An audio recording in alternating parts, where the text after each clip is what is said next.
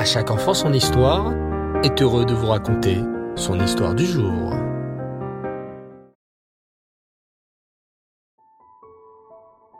Erev Tov les enfants, bonsoir, j'espère que vous avez passé une excellente journée.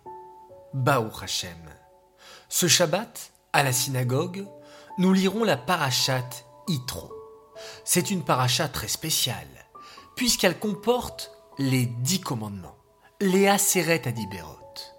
Lorsque le Baal Koré, lorsque le lecteur lira ce passage de la Torah, tous les fidèles devront se tenir debout pour entendre ce paragraphe si important.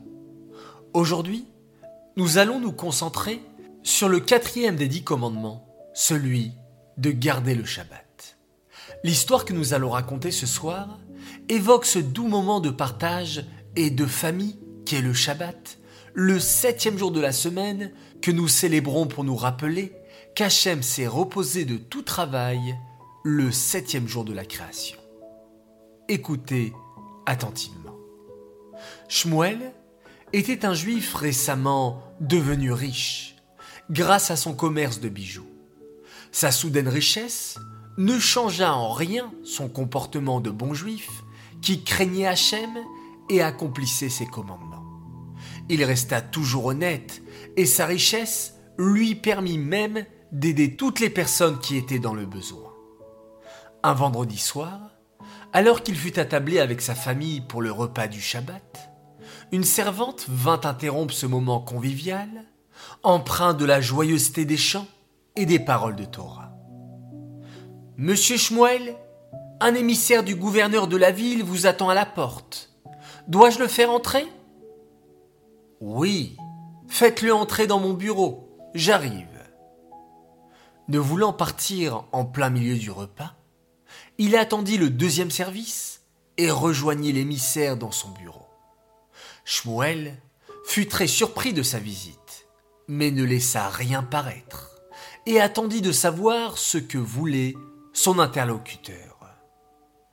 Je vois que vous êtes en pleine célébration, dit le messager. Mais je ne serai pas long. Mon maître le gouverneur m'a remis une liste de bijoux à confectionner pour demain matin. Il vous fait savoir que le prix n'est pas un obstacle et il est prêt à mettre la somme nécessaire dans ces bijoux. C'est avec plaisir que je m'attellerai à la tâche, répondit notre juif. Mais ce n'est pas avant demain soir que je pourrai le faire, car aujourd'hui, c'est Shabbat. Mon échoppe est fermée et il m'est interdit de travailler. Pourriez-vous simplement dire à votre maître que la commande sera disponible que dimanche matin, s'il vous plaît? L'émissaire ne répondit rien et partit sans un mot. Shmuel savait qu'il était très grave de désobéir au gouverneur. L'inquiétude l'envahit alors. Il respira un bon coup et ne laissant rien transparaître, il rejoignit sa famille à la table du Shabbat. Les réjouissances suivirent leur cours et Shmuel entama le nigoun, Menucha Vesimcha Orla Yehudim, qui l'affectionnait beaucoup. Peu après le Birkat Amazon, la servante revint pour annoncer le retour de l'émissaire. Shmuel garda son sang-froid et alla à sa rencontre. Le visage fermé, l'émissaire dit à Shmuel que s'il refusait, de graves conséquences allaient s'abattre sur lui et sa famille. Shmuel, gardant son calme, répondit qu'il n'avait pas changé d'avis et que son Shabbat passait avant tout et passait même avant sa bonne relation avec le gouverneur. L'émissaire lui annonça qu'il allait regretter la façon dont il s'était comporté et partit sans dire un mot. Après le départ de l'émissaire, Shmuel expliqua à sa famille le motif de sa venue. Sa famille fut pris d'une grande inquiétude, mais il les rassura. Nous avons agi comme Hachem le voulait. Nous n'avons pas transgressé Shabbat. Nous serons récompensés par Hachem pour avoir agi de la sorte malgré la pression du gouverneur. Ainsi, la joie de Shabbat continua jusqu'au lendemain soir. C'est qu'après la que l'émissaire du gouverneur revint chez Shmuel et lui demanda de le suivre jusqu'au château. Shmuel, beaucoup moins serein, le suivit dans l'appréhension et la peur. Quand il fut arrivé devant le gouverneur, celui-ci l'attendait avec un grand sourire et le remercia avec chaleur. Merci Shmuel, merci. Grâce à ton respect du Shabbat et à ta foi inébranlable en ton Dieu, tu m'as fait gagner une fortune. Notre bijoutier ne comprit pas. comment? bégaya-t-il. Mais, mais, mais je ne comprends pas. Ne t'inquiète pas, tu ne cours aucun risque. Je vais simplement te raconter mon aventure de vendredi soir. Je discutais avec des amis gouverneurs. Ceux-ci affirmaient que les Juifs étaient avides d'argent et ne pensaient qu'à ça du matin au soir. Voulant leur prouver le contraire, j'ai proposé un pari. Nous allons te demander, à toi, de confectionner des bijoux pendant le Shabbat en échange d'une grosse somme d'argent. Et si tu refusais, je gagnais le pari. Et si tu acceptais, je perdais le pari. Et ainsi, tu as refusé, mon cher Shmuel. J'ai donc gagné une grosse somme d'argent par ton mérite. Shmuel, étonné par le revirement de la situation, fut pris d'un élan de joie si fort qu'il dansa en plein milieu du château du gouverneur. Le gouverneur, pour le remercier, lui donna une grosse somme d'argent. Ainsi Shmuel devint encore plus riche qu'il ne l'était déjà.